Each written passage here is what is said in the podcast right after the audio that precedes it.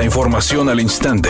Grupo Radio Alegría presenta ABC Noticias. Información que transforma. La bancada de Movimiento Ciudadano en el Congreso del Estado propuso una terna de funcionarios de gobierno para ser gobernador interino. En la oficialía de partes del recinto legislativo, el coordinador de la bancada MCista, Eduardo Gaona, planteó que el perfil se escogería de entre Javier Navarro, encargado de despacho del gobierno estatal, Hernán Villarreal, secretario de Movilidad y Planeación Urbana, e Iván Rivas, secretario de Economía. Según sus palabras, estos perfiles son propuestos con el fin de acatar lo que el Tribunal Electoral Federal sobre la inelegibilidad de ciertas figuras para ostentar el cargo y además fueron acordados junto con Samuel García, gobernador con licencia. A pesar de que el artículo 118 de la Constitución local restringe a funcionarios para ejercer como gobernador, Gaona insistió en que este lineamiento habla de aquellos que quieran ser electos, más no de un interinato.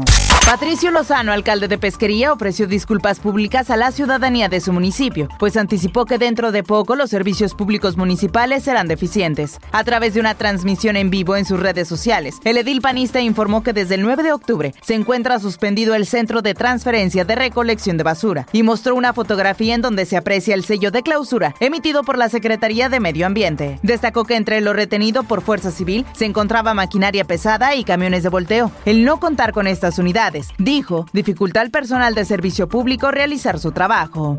La secretaria de Seguridad y Protección Ciudadana Rosa Isela Rodríguez señaló que a pesar de que todavía hay regiones en el país con altos índices de inseguridad y violencia, la Estrategia Nacional contra los Grupos Delictivos ha dado buenos resultados. Al comparecer en la Cámara de Diputados, la funcionaria explicó que hay atención especial en los 50 municipios que concentran el mayor número de homicidios dolosos y con los programas sociales y acciones de prevención se ha logrado abatir actos delictivos. A diferencia de otras administraciones, ahora se prioriza la atención a las causas que generan la violencia con programas sociales y acciones de prevención. Así evitamos que nuestros niños y jóvenes sean cooptados por los grupos criminales o sean víctimas del consumo de droga.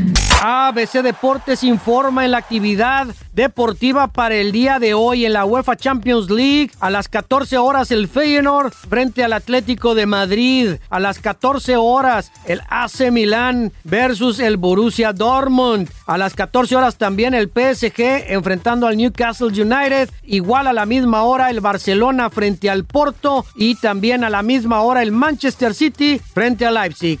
Cuando Camila Fernández inició su carrera en la música, hizo algunos duetos junto a su papá Alejandro Fernández. Incluso compartió con él el escenario en algunas presentaciones. Sin embargo, ahora la cantante emprende su propio vuelo, ya sin el cobijo del potrillo, aunque le resulte más difícil. La intérprete, quien tiene ocho años en el medio musical, aclaró que sí, que sí recibió el apoyo de su padre cuando dio sus primeros pasos, pero ahora justamente quiere demostrar que sin el cobijo de su padre ella puede salir adelante. La temperatura en el centro de la ciudad de Monterrey se mantiene en los 12 grados centígrados. Mi nombre es Claudia Guale. Buenas tardes. ABC Noticias, información que transforma.